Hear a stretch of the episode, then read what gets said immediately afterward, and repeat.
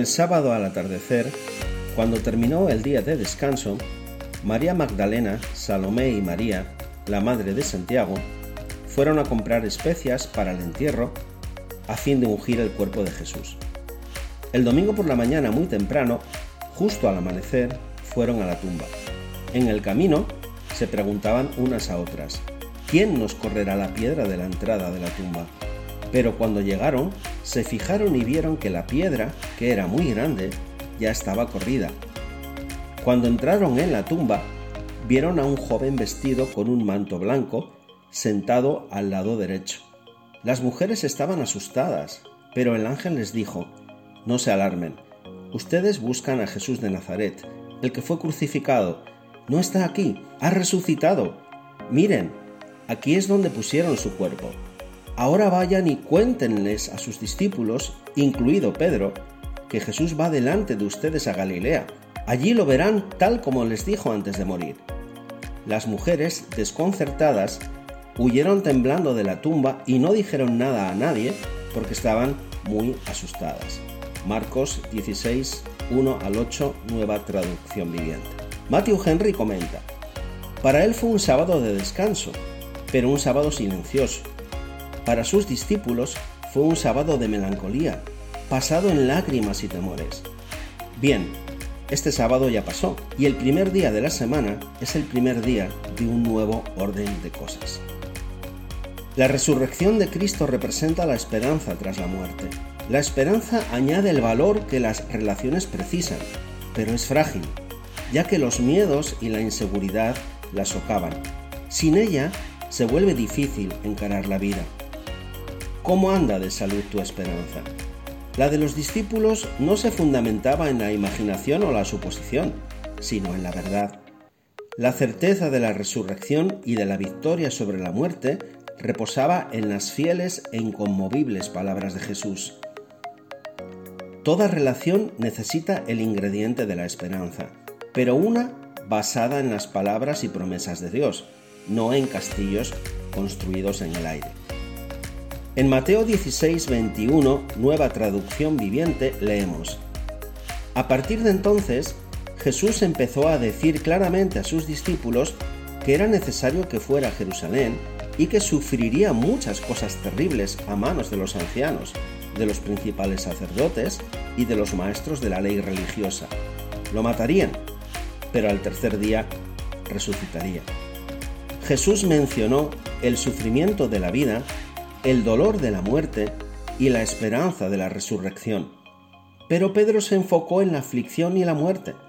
Fue así como se atrevió a reprender al Señor. Entonces Pedro lo llevó aparte y comenzó a reprenderlo por decir semejantes cosas. Dios nos libre, Señor, dijo. Eso jamás te sucederá a ti. Mateo 16, 22, nueva traducción viviente. Oído, ojo y mente con facilidad se inclinan a las malas noticias. El negativismo es seductor. Jesús anunció tres acontecimientos, y aunque solo uno pareciera relacionarse con la esperanza, sus padecimientos y final ejecución formaban parte del plan de redención. ¿Atraviesan tus relaciones un mal momento y permaneces, como Pedro, contemplando aflicción y muerte? Quizá tu matrimonio se halla en sus horas más bajas y vislumbres la sombra del divorcio. Tal vez te aterrorice la cruda realidad del alejamiento de tus hijos y su posible caída al profundo hoyo, pero siempre te queda la esperanza que proporcionan las palabras de Jesús. ¿Qué tal si te acercas a Él en busca de alivio y esperanza? Búscalo creyendo que su resurrección fue primicia de otras futuras que traerán vida no solo al cuerpo, sino también a los sentimientos muertos. Mientras él todavía hablaba con ella, llegó un mensajero de la casa de Jairo, el líder de la sinagoga, y le dijo, Tu hija está muerta, ya no tiene sentido molestar al maestro. Cuando Jesús oyó lo que había sucedido, le dijo a Jairo, No tengas miedo, solo ten fe, y ella será sanada. Lucas 8, 49 y 50, nueva traducción viviente.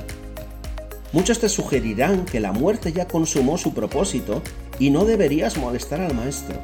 Mas recuerda que Jesús venció a la muerte. Acude al Señor cuantas veces necesites. Ora hasta ver satisfecha tu necesidad. Ángeles. Las mujeres estaban asustadas, pero el ángel les dijo, no se alarmen, ustedes buscan a Jesús de Nazaret, el que fue crucificado, no está aquí, ha resucitado. Gracias doy a Dios por sus ángeles. Sus mensajes alientan nuestras esperanzas y ahuyentan nuestros miedos. No está aquí, ha resucitado. La confianza en los cuidados del Padre te llevará a pronunciar, mi hijo no está aquí, el sepulcro de las drogas. Mi esposo no está en la cueva del alcohol. Mi matrimonio no está en el hoyo del divorcio. Mi enfermedad tiene remedio porque Cristo vive.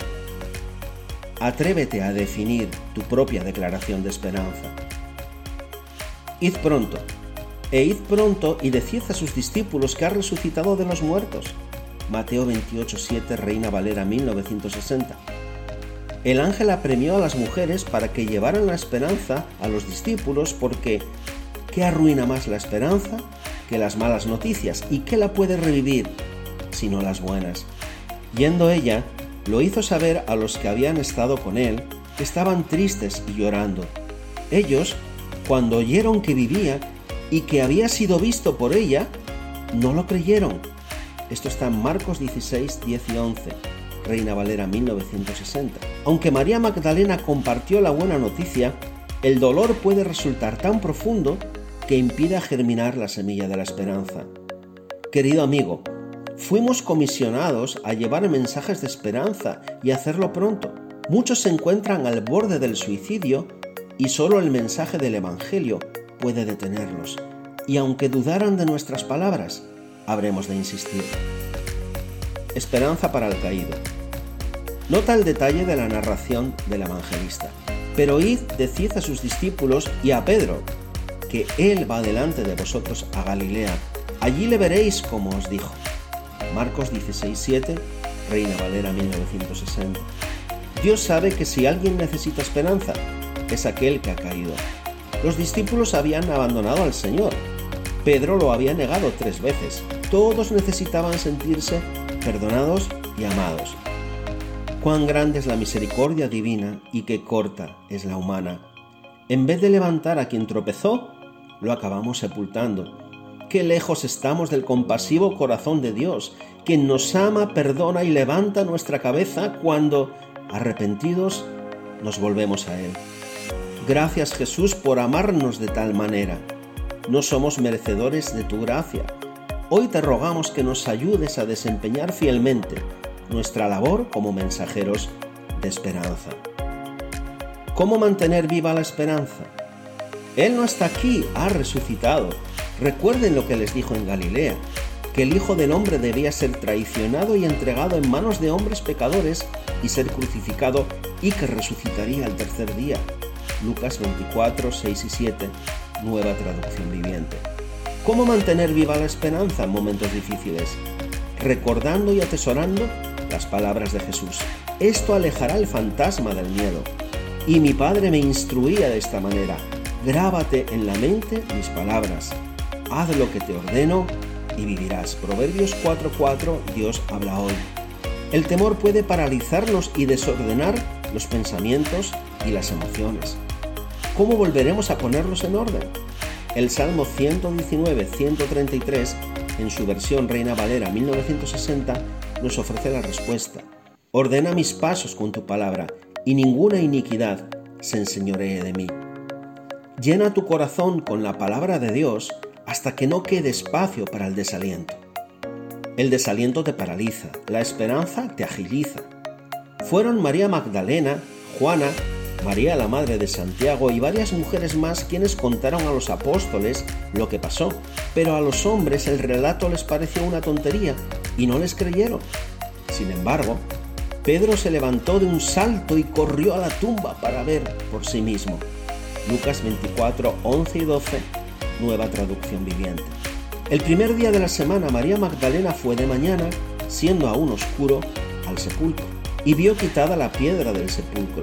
Entonces corrió y fue a Simón Pedro y al otro discípulo, aquel al que amaba Jesús, y les dijo, Se han llevado del sepulcro al Señor y no sabemos dónde le han puesto. Y salieron Pedro y el otro discípulo y fueron al sepulcro. Corrían los dos juntos, pero el otro discípulo corrió más a prisa que Pedro y llegó primero al sepulcro. Esto está en Juan 20, del 1 al 4, Reina Valera 1960. Asistimos a una verdadera carrera entre Pedro y Juan, y es que la esperanza nos lleva a la acción y la desesperanza nos paraliza. Querido amigo, querida amiga, nunca pierdas la esperanza, esa gracia que nos hace saltar y correr con expectativa e ilusión y nos moviliza para emprender todas las cosas con excelencia.